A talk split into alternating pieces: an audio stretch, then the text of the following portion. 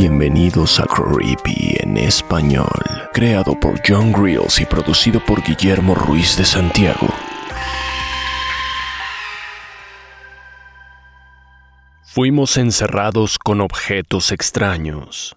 Parte 2. Escrita por Ricardo Ger Segura. Narrado por Ginette Zavala, Edgar Cañas, Fernando Hernández, Emanuel Nightcrawler Morales y Kevin Masked García, con la participación especial de Ger Ricardo del podcast Terror en la Oscuridad.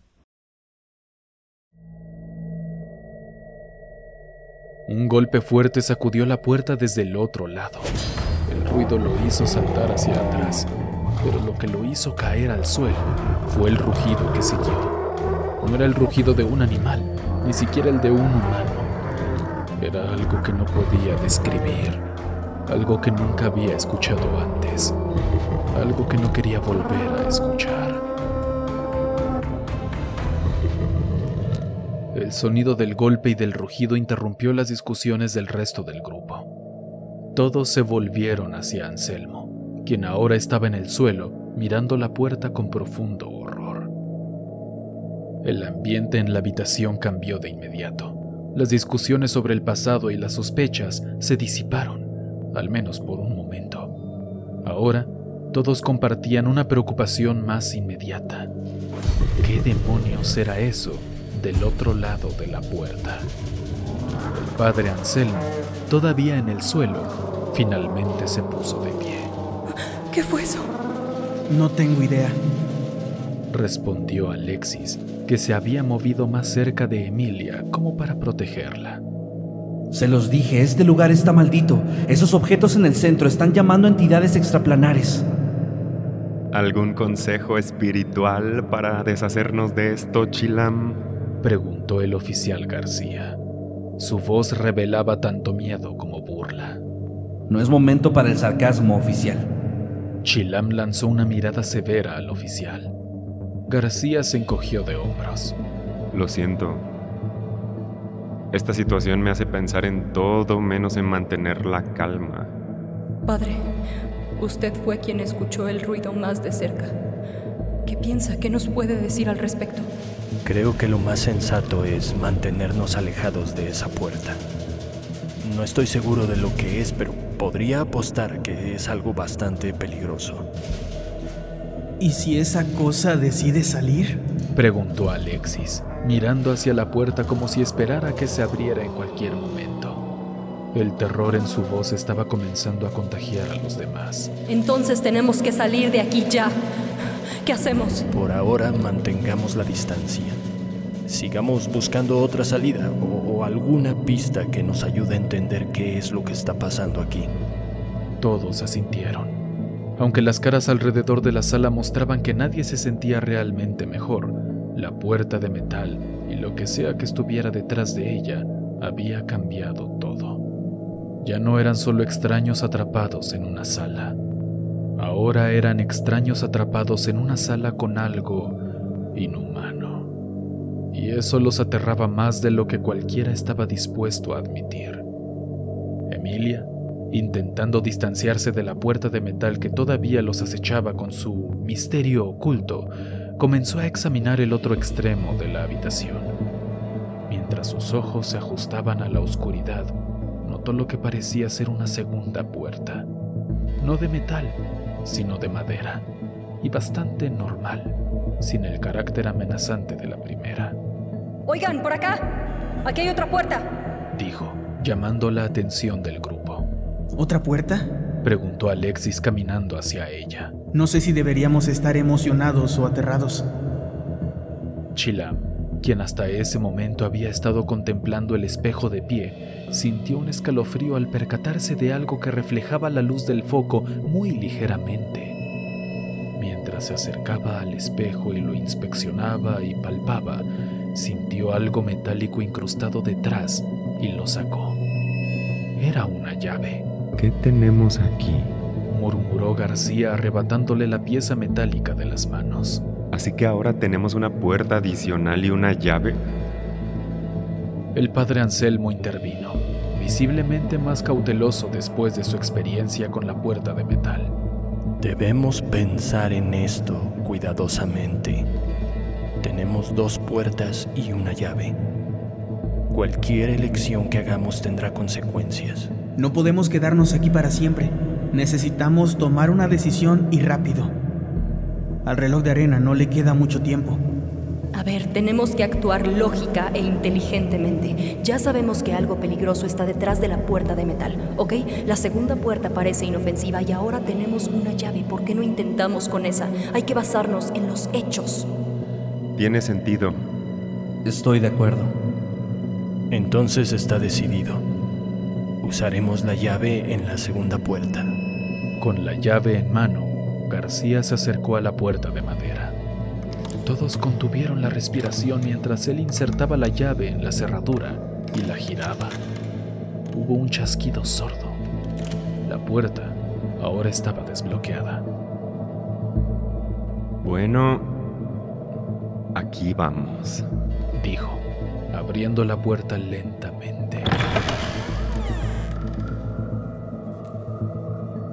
Por un momento todos se asomaron esperanzados imaginando una salida o quizás una habitación llena de suministros. Pero lo que vieron les dejó helados. Entraron a una muy pequeña habitación. Un foco iluminaba algo, un esqueleto sentado dentro. Lo más extraño era su cabeza, que era una calabaza sonriente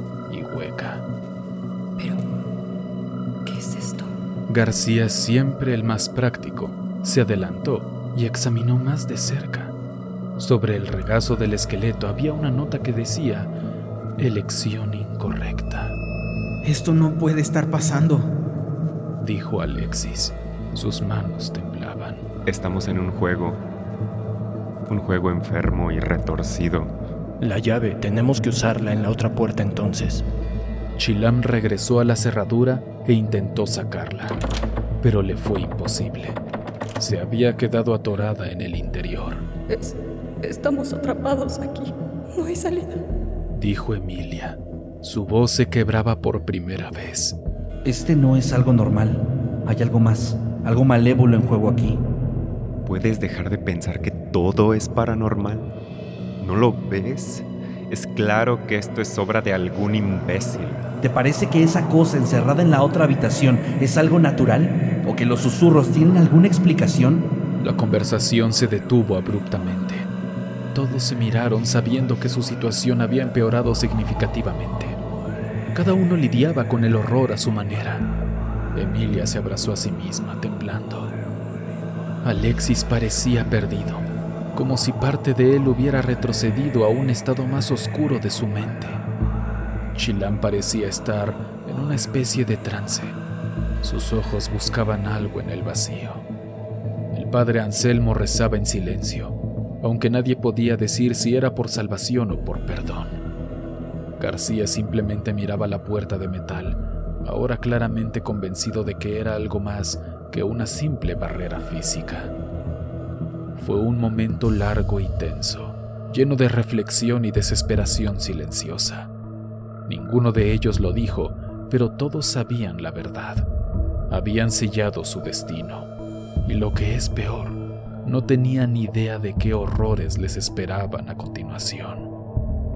Cada uno tomó su camino alrededor de los objetos en el medio. Mientras la mayoría analizaba cada centímetro de estos elementos, García se enfocó en algo más. No podía evitarlo. Su paciencia había llegado al límite. Cada vez que miraba a Anselmo, su pasado resurgía como un río violento, arrastrándolo hacia una oscuridad que había intentado olvidar. La débil luz del foco que pendía del techo como si fuera parte de algún juego retorcido iluminó al sacerdote de una manera tan particular y única que le trajo a la memoria uno de los recuerdos más dolorosos de la vida de García. Con un impulso que ni siquiera él mismo comprendía completamente, García cruzó la habitación y le dio un puñetazo a Anselmo, tumbándolo al suelo. ¿Qué diablos te pasa, García? gritó Alexis, mientras Emilia y Chilam también se apresuraban hacia el lugar donde había caído Anselmo. El sacerdote de 60 años se puso de pie, agitando la mano como si pudiera dispersar el dolor y la humillación que claramente sentía. García ardía en rabia. Este hombre me arruinó la vida, gritó el oficial señalando a Anselmo con un dedo tembloroso. ¿De qué hablas? preguntó Anselmo, con una voz nerviosa que no podía ocultar su miedo. Tú. Cuando mis padres me metieron al catecismo fuiste tú quien lo hizo. Me llevabas a tu oficina. Le pedí a Dios mil veces que detuviera esto, pero no me escuchó. El oficial no decía explícitamente lo que pensaba, pero todos lo intuían. ¿Es cierto, Anselmo? ¿Es cierto lo que dice? Chilam se metió en la conversación, desconcertado. No sé de qué habla. Yo, yo no conozco a este hombre. El oficial caminó con paso pesado hacia el sacerdote y le propinó otro puñetazo en el rostro que lo tiró de nuevo, haciéndolo chocar con el espejo y provocando que éste se rompiera en cientos de afilados trozos. El escándalo hizo que la tenebrosa criatura encerrada ahí se volviera loca y comenzó a golpear la puerta metálica una y otra vez, lo que aumentó la tensión y la ansiedad en los integrantes del grupo, excepto por García, que enfocaba toda su ira en el hombre que yacía tirado en el suelo. No te atrevas a negarlo, viejo asqueroso. Soy el niño ruborizado. Me decías así porque me cacheteabas y no accedía a tus deseos enfermos. Anselmo miró alrededor de la habitación. Sus ojos se encontraron con los de cada uno de los presentes antes de volver a posarse en García. Sus hombros se desplomaron, como si llevara el peso del mundo sobre ellos. Te digo que no es verdad. Yo, yo, yo jamás le haría eso a un pequeño. ¿Por qué nos encerraron aquí con estos malditos delincuentes? gritó García, más furioso que nunca. La tensión alcanzó un punto de ebullición insostenible. Todos parecían haber olvidado por un momento el peligro inminente que enfrentaban, distraídos por la revelación. Chilam retrocedió, alejándose de Anselmo como si su cercanía pudiera contaminarlo. Aunque el sacerdote lo negara, no podría estar seguro si mentía. Emilia, siempre racional, parecía perdida, su mente trabajando a toda velocidad para procesar la información, los peligros, los problemas, el futuro. Alexis, con su propio pasado turbio, observó todo con horror y curiosidad. Pero fue el rostro de Anselmo el que mostró el mayor cambio. Pánico es una palabra que no se acerca lo suficiente a lo que él sentía. Voy a matarte, infeliz, dijo García entre dientes. Anselmo, todavía en el suelo después del golpe de García, miró con terror a su agresor. Sin otra opción y dominado por el miedo, Anselmo se levantó y puso sus manos en el báculo semienterrado en el suelo donde había caído. Con un esfuerzo considerable lo arrancó y apuntó el extremo del báculo hacia García, como si fuera una especie de arma rudimentaria. ¿Qué hace, padre? ¿Qué vas a hacer con eso, anciano? Dijo García con desprecio. Si nadie va a creerme y ayudarme, entonces esta es mi única defensa.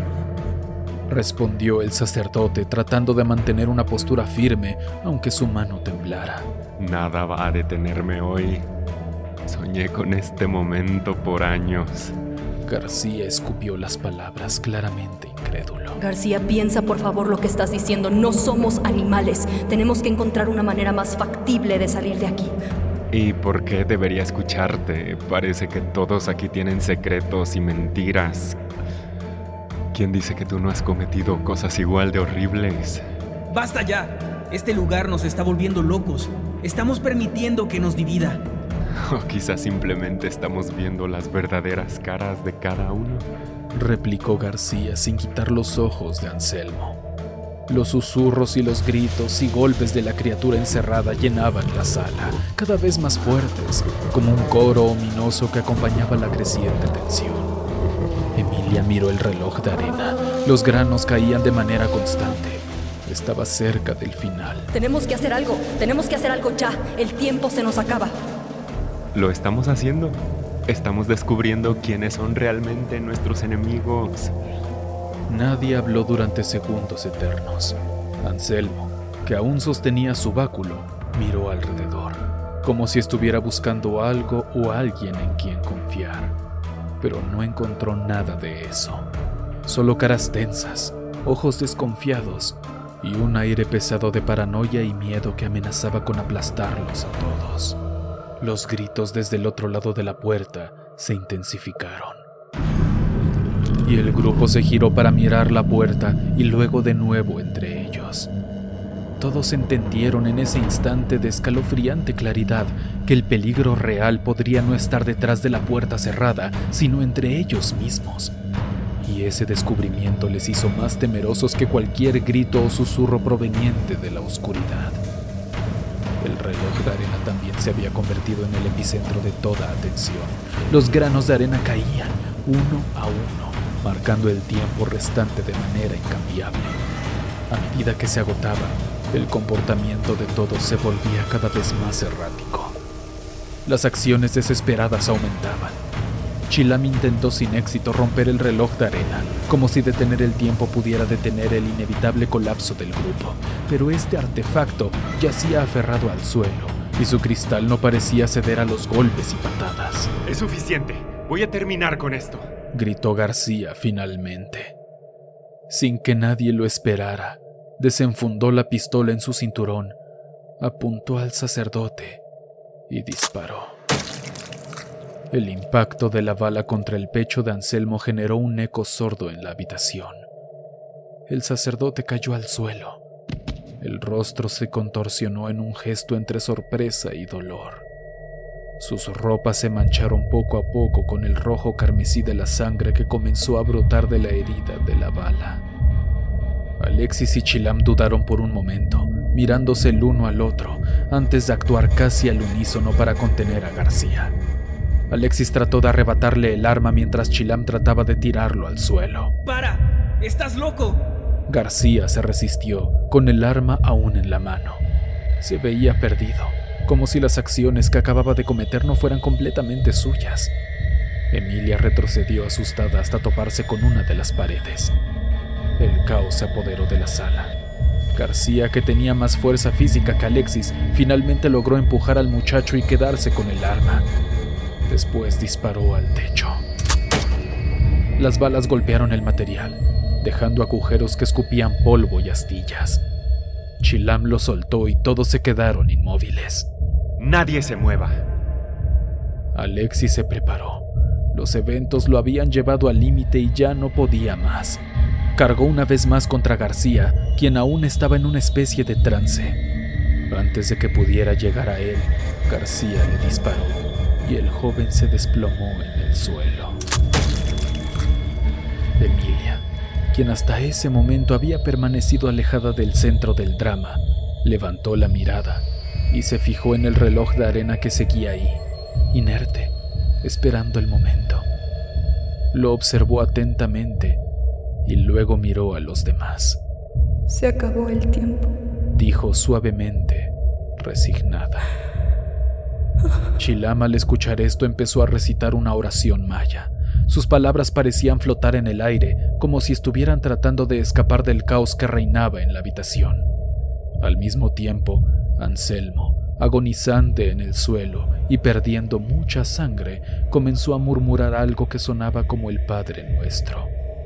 Aunque las oraciones de Chilam y Anselmo eran de mundos diferentes, en ese momento parecían ser lo único que todos tenían una súplica al universo, un deseo de que algo, cualquier cosa, les diera sentido a la locura en la que estaban sumidos. Todos se miraron, cansados, derrotados, y con el peso de la situación desmoronándolos por dentro.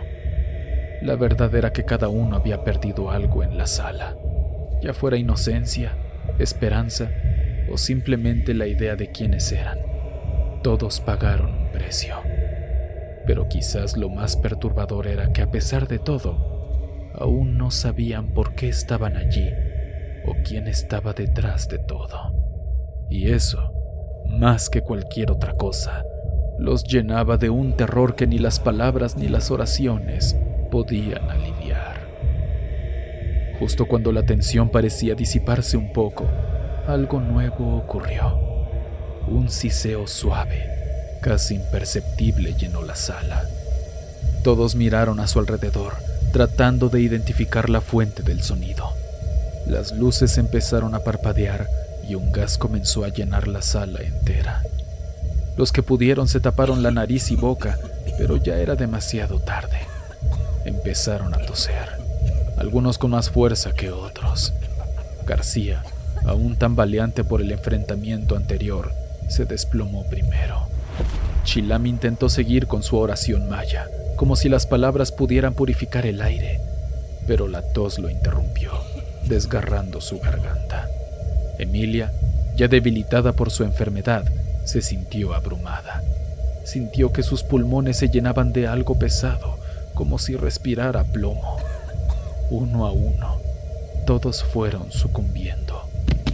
Las luces parpadearon por última vez antes de que todo se sumiera en la oscuridad.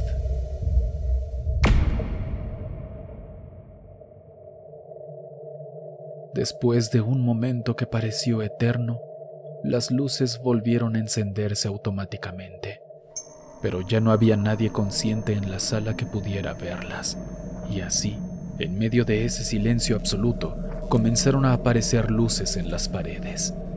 Se reveló entonces la verdadera naturaleza de la sala, un laboratorio disfrazado. Cámaras camufladas, válvulas de gas, todo formaba parte de un experimento elaborado y cruel. Y lo más espeluznante de todo, la existencia de una audiencia oculta. Personas que habían estado observando desde algún lugar remoto. El show había concluido. Y como en cualquier espectáculo, hubo aplausos para los participantes secuestrados de la escena. Pero sobre todo, para aquellos que lo orquestaron.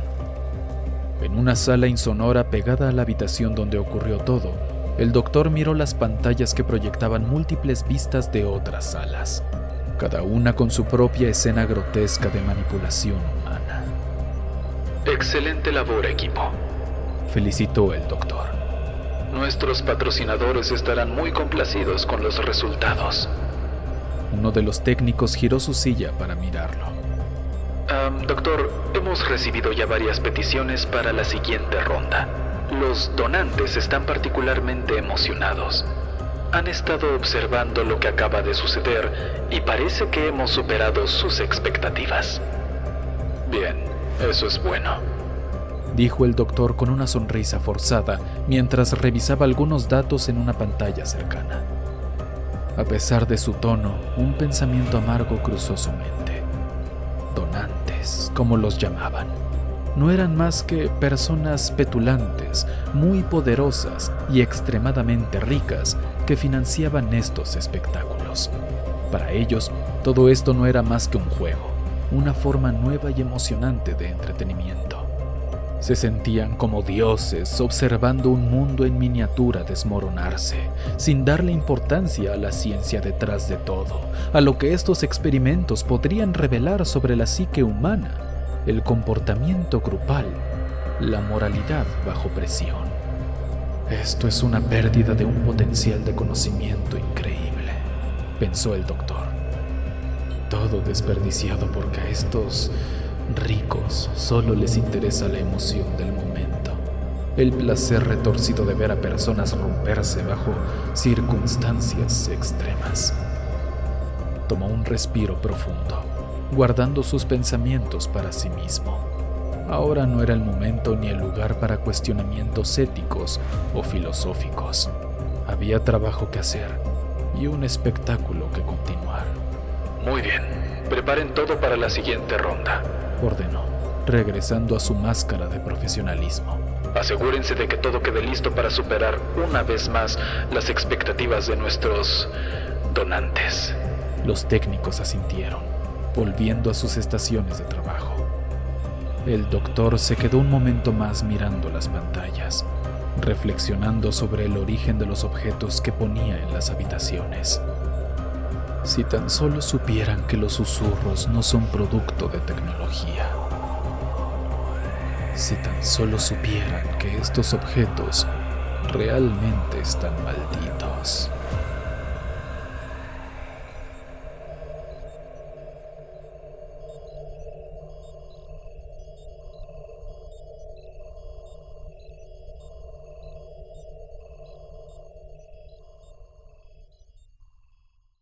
Creepy en español fue creado por John Grills y producido por Guillermo Ruiz de Santiago.